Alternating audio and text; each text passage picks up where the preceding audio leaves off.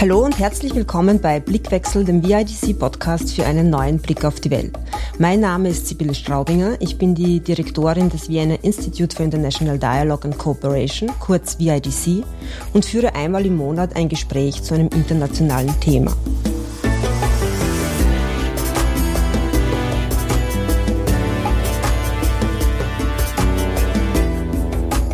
Heute werfen wir einen Blick auf den Jemen und auf einen, wie es scheint, vergessenen Krieg. Dabei hat dieser Krieg, der bereits sieben Jahre dauert, zu einer humanitären Katastrophe geführt, die bis Ende dieses Jahres rund 380.000 Menschen das Leben gekostet haben wird. So jedenfalls die Schätzung des Entwicklungsprogramms der UNO. Zur Einordnung noch ein paar Fakten vorab, denn nicht nur über den Krieg, auch über das Land ist bei uns wenig bekannt. Der Jemen befindet sich an der Südspitze der arabischen Halbinsel, grenzt im Norden an Saudi-Arabien und im Osten an den Oman. Das Land ist rund eineinhalb Mal so groß wie Deutschland und gilt als das instabilste Land der Welt. Es hat 30 Millionen Einwohnerinnen, zu 99 Prozent sind sie Muslime. Aufgrund des Krieges sind mittlerweile 4,3 Millionen Jemenitinnen zu Binnenflüchtlingen geworden. Über diesen vergessenen Krieg spreche ich heute mit Safa al-Ahmad, Sie ist freie Journalistin und Filmemacherin und stammt aus Saudi-Arabien. Saudi's Secret Uprising, ihre Doku über die bis dato wenig beachteten Aufstände im Osten Saudi-Arabiens, wurden 2014 von der BBC veröffentlicht. 2017 erhielt sie zwei Emmy Awards für ihren Film Yemen Under Siege und in ihrem Film aus dem Jahr 2019 Darjet in Yemen für Frontline in investigatives journalistisches Medium geht es um die Rolle der USA im Jemenkrieg. Sie hat für ihre Arbeit viele Auszeichnungen bekommen, unter anderem auch 2015 den International Press Freedom Award. Und derzeit arbeitet sie an einem Dokumentarfilm über die Geschichte des Widerstands in Saudi-Arabien. Das Interview werden wir in Englisch führen. Hello, Safa. Hi. Hi, a warm welcome. Thank you very much for taking your time. Uh, thank you for having me. I always love an opportunity to talk about Yemen, so Great. I'm grateful. Safa, massive, just before we begin and, and, talk about the war in Yemen, massive threats and fear of prosecution forced you to go into exile after the broadcast of your film Saudi Secret Uprising in 2014. And you're still working on Saudi Arabia and still working in Yemen. So how can you work there? How is the threat now? Are you still With difficulty. I mean, Saudi has become something that we now with COVID, everybody's used to working remotely. But within the Saudi and the Gulf context, you're working remotely because of security, right? And so it's more complicated, takes longer to verify facts. It's a lot more difficult to build trust and knowledge with the people on the ground, right? And so anybody who has been in exile will know the feeling of not getting a sense of the changes on the ground, right? The longer you're away, the less you're aware of the untangible things that you feel when you're on the ground, the subtle social changes, the subtle political stuff that you couldn't necessarily access if you're reading a newspaper or following the news, especially in a country where there's no independent newspapers or agencies whatsoever, right? And so it is really difficult to stay on top of what's actually happening, what is relevant to the people on the ground. And it's doubly so when you are involved in a war in another country that is super difficult to get into to begin with. And so there are layers and layers of difficulty of one keeping informed, understanding the real issues on the ground that don't end up being in Western massive media organizations, right? Because as we all know with these kind of things, you have to make a decision. I was like, what is interesting to a global audience, right? But it's important to understand the domestic issues first because those are what then become bigger ones, right? And so if it's it's become too big, then it's hard to go back and it's like, wait, wait, wait, what happened here, right? And so that's always been the case, but now it's even more so given all these different circumstances. And neither the Houthis, the Yemeni government, or the Saudi government, or the Emirati government like an independent press. Uh, so you have you have a battle on all these different fronts to to even get in but also getting in now people don't trust the media because it's become so politicized and sectarian. And so it takes a long time to now build trust that i didn't have a problem with earlier right? And so that's a different deeper level because of the mental health issues that you have to deal with as well with people in war. So everything slows down. Everything has to go down to really basic a lot of tea and coffee before before you even get to that and also understanding when people are not able to remember a date for you. You you know that it's actually coming from trauma they're not lying to you. They're not trying to cover something up. They could be, right? But there's there there, there are more basic human challenges now in dealing with people and how you cover war, especially when you're talking to civilians who have survived, like my last film of the American raids. That's just it's like aliens landing on you, right? Like it's really hard to explain these things. So, uh, sorry, I, I answered you in the longest way possible, but like all of these things you're not even taught or discussed, especially the mental health issue. And so it, it's it becomes you really have to connect with your humanity on this and forget your journalism uh, for a bit before before before you get to. I'm not saying journalists not human. It's it's just you have to tap into something else first to kind of understand what to people get some are going. confidence. Yeah, and, and, with the people, but also Yeah. understanding. Sometimes you go in. A lot of people get commissioned. You go in and it's like this is the story. Mm-hmm. You go in and it's like oh no, this is not the story. The story is actually something different, and you have to be able to pivot to do these things. And all of those things, I can't tell you how difficult it is once you get a commission. like, hello, BBC, uh, this is not the story, you know? so it's not really uh, the best circumstances to work in, but yeah. And now there's also a very difficult humanitarian situation in Yemen. According to the World Food Programme, 17 million people in Yemen, that's over 50% of the population, are now living in food insecurity, and about 3.5 million are actually malnourished. So, how is the situation? How, what do you know about the situation? And It's- what do you think will the war in Ukraine affect the situation in Yemen? It's a disaster, right? Because Yemen was even before the war one of the poorest countries in the world. So you, you're already starting at a point of fragility. Right? A fragile government, highly centralized. It does not benefit a lot of the other areas, especially the rural areas. So you're already beginning with, I mean, for at least a decade, Yemen was on the brink right? Like you don't, you can't read an article about Yemen without it being on the brink of something, right? The war exasperated everything, right? Like, so the health system collapsed, the social system collapsed. But what I think people, when, when you say these statistics, what they think is that there isn't actual food in the country. That's not the case. You can go to a supermarket and find food. The problem is that people have no ability to buy the food, to access this food, right? And so there are several issues of why this is happening, right? And so a lot of people in Yemen were employed by the government. Now, when the Houthis took over Sana'a, the capital, in September 2014, what happened is, is that there was a collapse in the system itself, right? Who gets paid and who doesn't? Because for all intents and purposes, what happened is that the country fractured, right? And so the Yemeni government as it was, no longer. And so there is now a north and a south.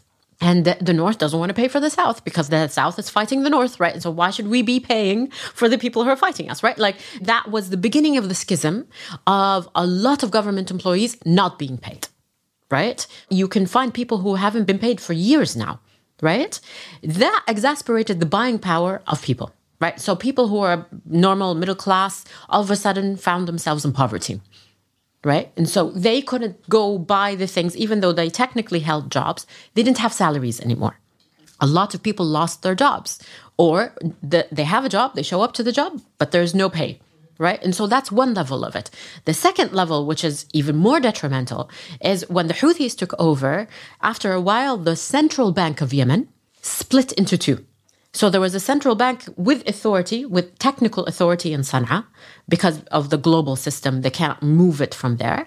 But in actuality, all the money was in the central bank in Aden, which is the southern port city in Yemen, right? Which is in the south part, not the north part, right? And so this split exasperated the financial situation in Yemen even further. So the collapse of the currency was also another massive thing. So if your salary was barely $40, right? Those $40 are now doing nothing for you. Because of the collapse of the currency in the rial, right? And so all of these things, so as I say, everything in Yemen now, you have to understand it in layers of complexity of one disaster over the other, right? The war obviously would have been a disaster and made things complicated for people to access food because most food is exported. You're talking about Ukraine, right? Most of the exports of grain was from the Ukraine. So now you have no supply coming out of the Ukraine. The only supply for Yemen is from the Ukraine. And, and that exasperated. So everything now, because of the global economy, there's a knockoff effect on everyone, mm-hmm. right? And maybe, maybe we could give a short historical summary of the mm-hmm. war for our listeners because we don't hear anything. Good point. Yes. But the media, the media hardly report on it. So mm. I think our listeners need some historical context. Okay. I always yeah. get nervous when people ask me this about the conflict because depending on what date you start with, you have a slightly different understanding of the dynamics, right? And so we can start from the 40s, we can start from the 60s, but I will spare your audience and I will make it more immediate.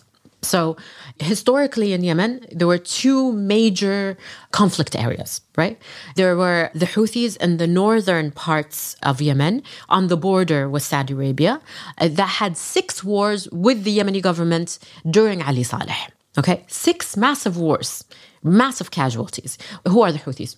And so the question is they are not a tribe. They're a group of people that are revisionist Zaydis. Zaydis are a small, small sect of Islam they fall between the Sunnah and the Shia, as in they're closer in the jurisprudence to the Sunnis, but they are technically part of the Shia sect. Sorry, I have complicated things even more. But to understand the conflict is that they were a minority sect. They had certain political views. The government was fighting them. And you will understand why they were fighting them when you hear the slogan. There is death to America, death to Israel, death to the Jews, victory to Islam, right? And so, as you see with this title, it's anti Semitic, it's anti American, and they had a, a whole reasons I will not go into for this. These wars made the Houthis stronger, not weaker. And so, coming up from 2006 to 2010, you had all these series of wars. In 2011, as with the rest of the Arab world, there was a revolution in Sana'a. This revolution allowed the Houthis to come down from the mountains and join the massive popular protests against the president who was waging war on them. With that, they were able to surround Sana'a and in September 2014, way after the fall of the president and the vice president becoming the new power, the Houthis decided on the uh, September 18 to take over Sana'a, an open conflict. There was very little resistance, and they took over the capital in a few days. It was it was very quick. And they signed a peace agreement with then president. That started a cascade of things. So after September 2014 when the Houthis took over, what started happening is that they started to spread south and take over more and more areas of Yemen. What happened is when they reached the borders of Aden in the south of Yemen, the Gulf started getting nervous what was a small faction that had taken over Sana'a is now one of the most important ports in the region. And President Hadi, who was in Sana'a, fled to Aden, and from Aden, he fled to Saudi Arabia. And this is the starting point of the involvement of the UAE and Saudi Arabia in the, in the war against the Houthis in Yemen. Now, this, the initial phases of the war were able to kick out the Houthis. So the Houthis now were pushed all the way back to the north. What happened uh, after that is what usually happens when we were talking about yesterday of two countries that have no respect for human rights in their own countries, and no respect for independent media, no respect for democracy because they're both monarchies. All of these things started reflecting on how they were behaving inside Yemen. So the irony of two monarchies claiming to want to reinstall a republic is is a, is a mindfuck for me, right? Like trying to understand the contradictions of this war is really a, a, quite a difficult one. So you have now just to simplify of who's fighting who yeah, at the, the conflict moment. parties, maybe. Yeah. yeah. So you have the Houthis on one side, and then you have the official Yemeni government backed by the Saudis, the UAE, Sudan, and a whole uh, new coalition. What happens now is that within the north, they're the Houthis. Okay, that's it. Supported by? So initially, and this is the claim of the Saudis and, in the UAE as well, of why they needed to directly intervene in the war, is to stop the influence of Iran in Yemen via the Houthis. And this was a claim of Ali Saleh even earlier in the six wars previously that Iran was uh, supporting them. What actually happened is that the war forced the Houthis into isolation, right, in the region. And so they became even closer to the Iranians because of the war. And so they became their backers because they had they had nobody else. But in the south, it became much more complicated. And so now, what we're talking about is the Yemeni government, the Saudis, and the Emiratis. And now you have a secessionist movement in the south as well that became armed and started fighting the Houthis. You have Al Qaeda and ISIS who are armed and started fighting the Houthis. Not only that, all these factions that I just named right now in the south, they were all fighting each other internally right? Really complicated. Uh, uh, I mean, it's complicated in that you have enemies and friends, depending on what front line, are either killing each other or fighting together against the Houthis, right? And this, I would argue, the Houthis are not strong on their own. They are as strong as the weakness of their enemies because all of these people were busy fighting each other, they couldn't get their shit together to fight the Houthis in any real way to curtail their power. What is happening now is I would argue that the Houthis are more entrenched, more powerful, and have a stronger position of negotiation than in 2015. The war is often described as a proxy war between Saudi Arabia and Iran. What's your assessment of it? I do not buy that. I agree that the Iranians now have a bigger role in Yemen than in, in the beginning of the war. But it's a self fulfilling prophecy at this point of you're saying Iran, Iran, Iran, but then actually what you've done is strengthened them, right? And I have to caution here as well of our full understanding of the depth of the relationship of Iran with any of it's more established with Hezbollah in Lebanon, for example. But within the Yemeni context, it's less so right? So we know this of the weapons now and uh, what has been taken and the drones and all of it. Now it's more evident. But in the earlier stages of the war, it was harder to pinpoint where was exactly the influence of the Iranians. But now it's become a lot more self-evident, right? But if you compare the influence of the Saudis and the Iranians within the Yemeni context, hands down, the Saudis have a lot more influence and historically a lot more influence than the Iranians ever had in Yemen, right? And it's also not a relationship of it's not like when the Saudis tell the Yemeni government, this is what you need to do, and they do it. The Iranians don't have that kind of relationship with the Houthis. The Houthis weren't instigated by the Iranians to take over Sana'a. They weren't instigated to spread, right? They are doing this on their own. There is a whole different power dynamics between the Iranians and the Houthis that is much more independent, I would argue, from what I know, than the Saudis to the Yemeni government, for example, right? And so it's a convenient thing. It, when you say proxy war, it sounds like like they're equals in this relationship. And I don't think it started that way for sure. It's becoming more so now. And so it's a complicated one to say, yes, blanket proxy war or not. I mean, if this continues, maybe it will become so, right?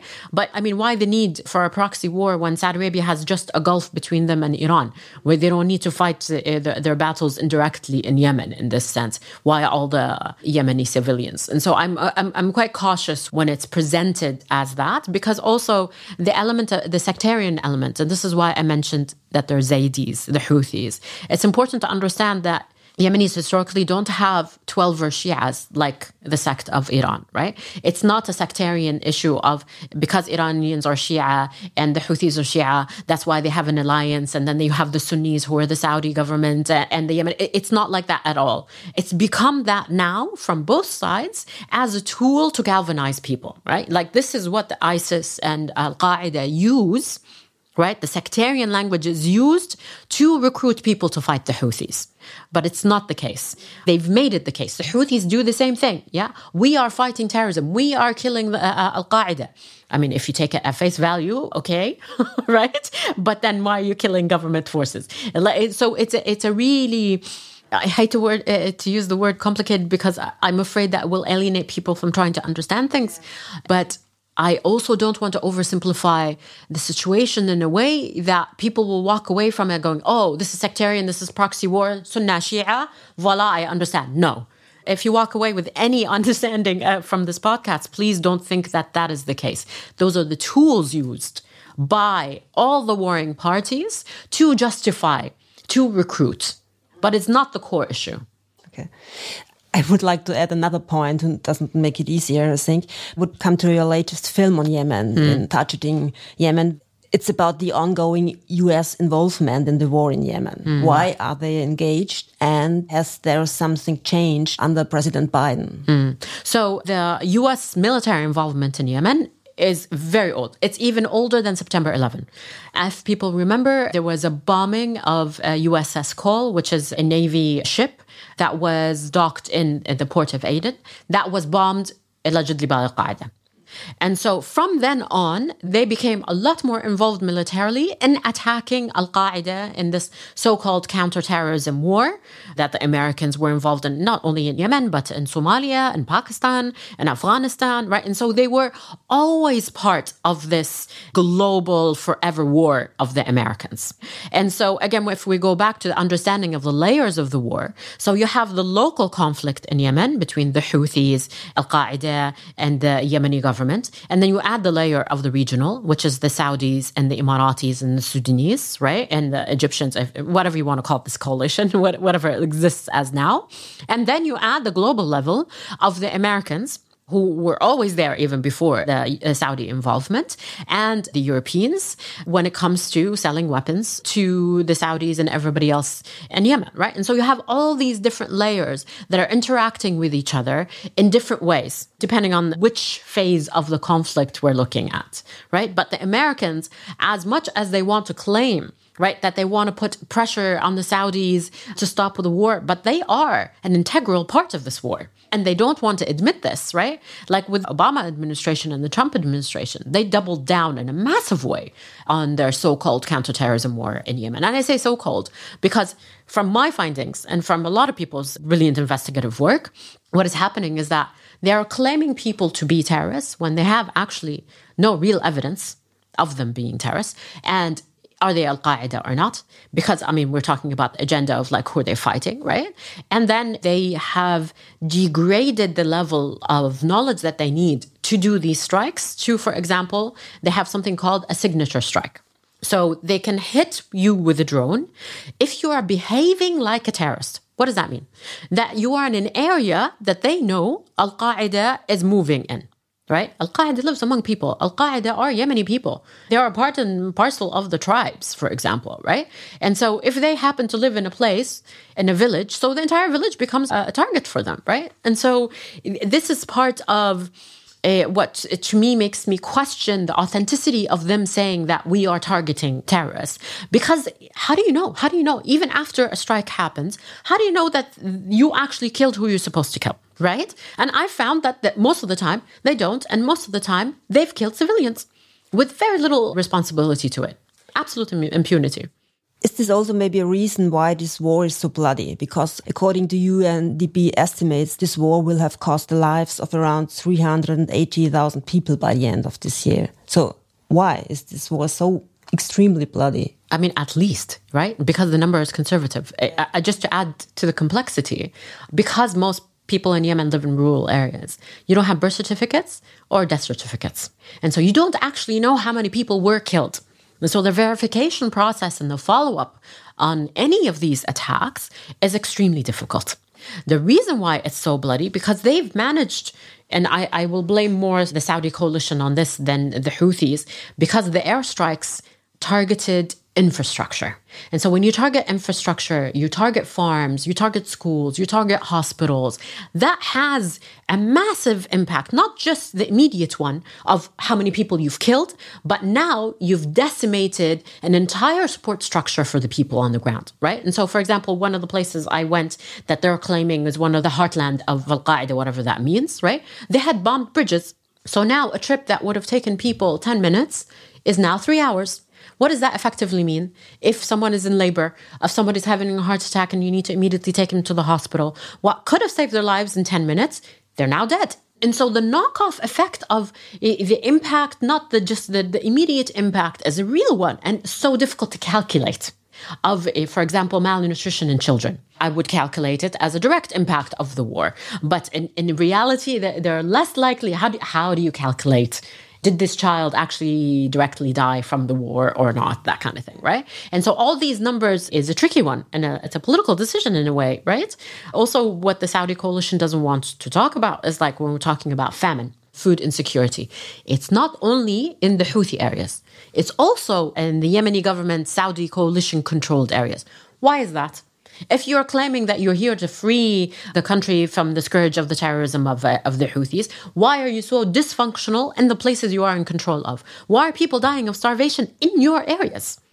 And so it, this is why I question the intent of the warring parties in this, right? Even when we were talking yesterday, even if the war stops, like truly stops tomorrow, we, we have a ceasefire now that's been renewed for two months.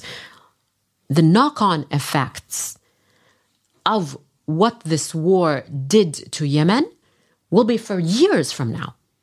My fear is that the Saudi coalition and the Saudis and the Emiratis and the Americans are going to say, oh, but we left. We, we stopped the war. We are no longer responsible for all the shit that's happening right now in the country. You Yemenis take care of this. It is your problem now right? Yes, truly, uh, there is agency to the Yemenis on the ground. I will not take that away from them and, and the political party's responsibility to the Yemeni people, but there's also a responsibility of, of the other warring parties in what is happening in Yemen right now. If you keep feeding money into military and militarized political units in Yemen, then you are responsible. You are responsible for feeding the machine. It's impossible for Yemenis to continue killing each other and warring if there isn't an outsider who keeps on paying their salaries. Hmm.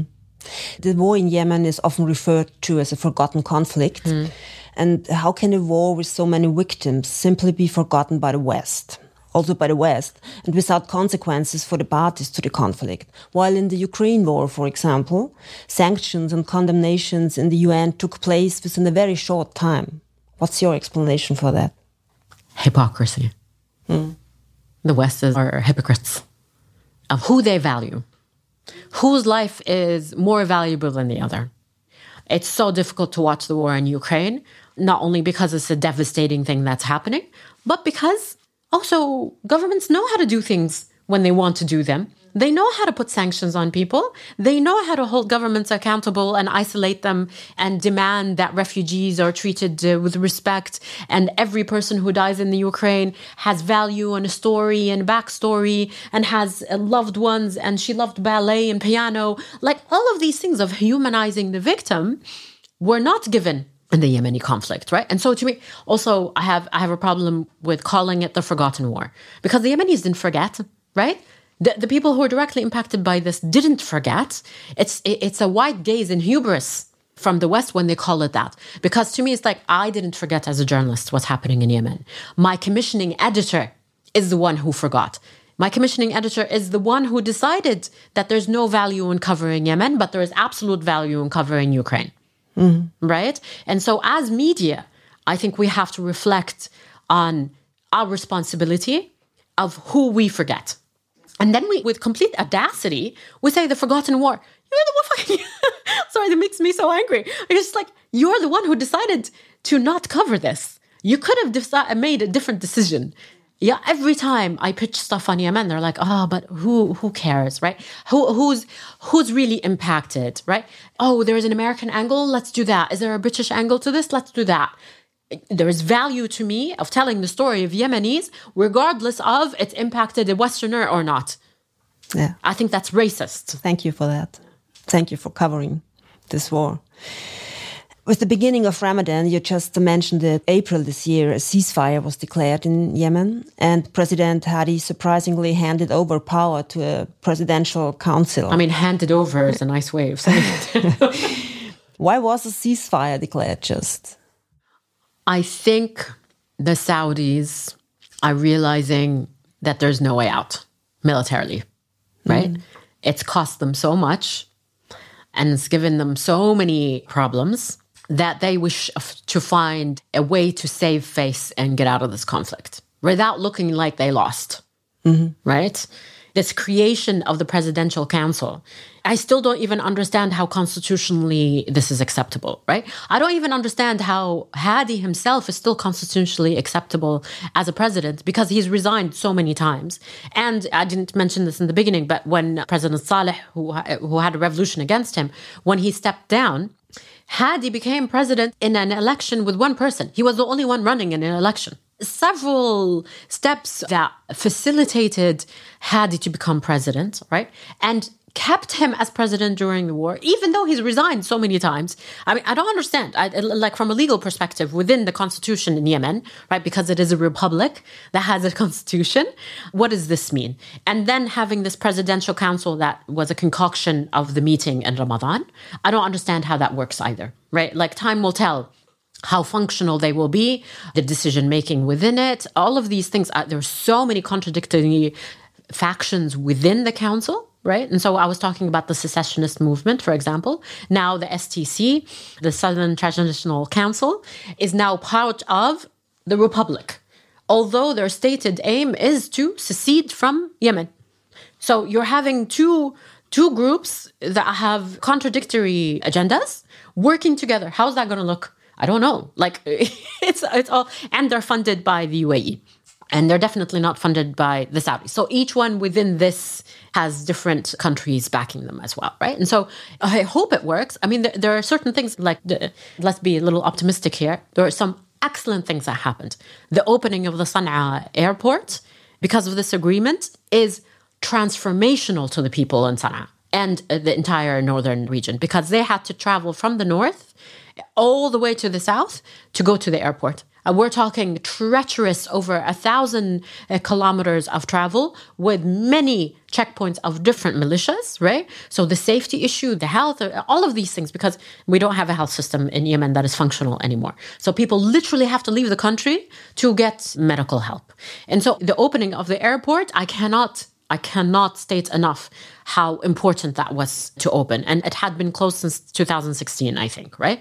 That that is a really long time to deprive people of access to an airport, right? For whatever reason. But th- that is a big, big thing that happened, and that is excellent. And I do hope that that continues.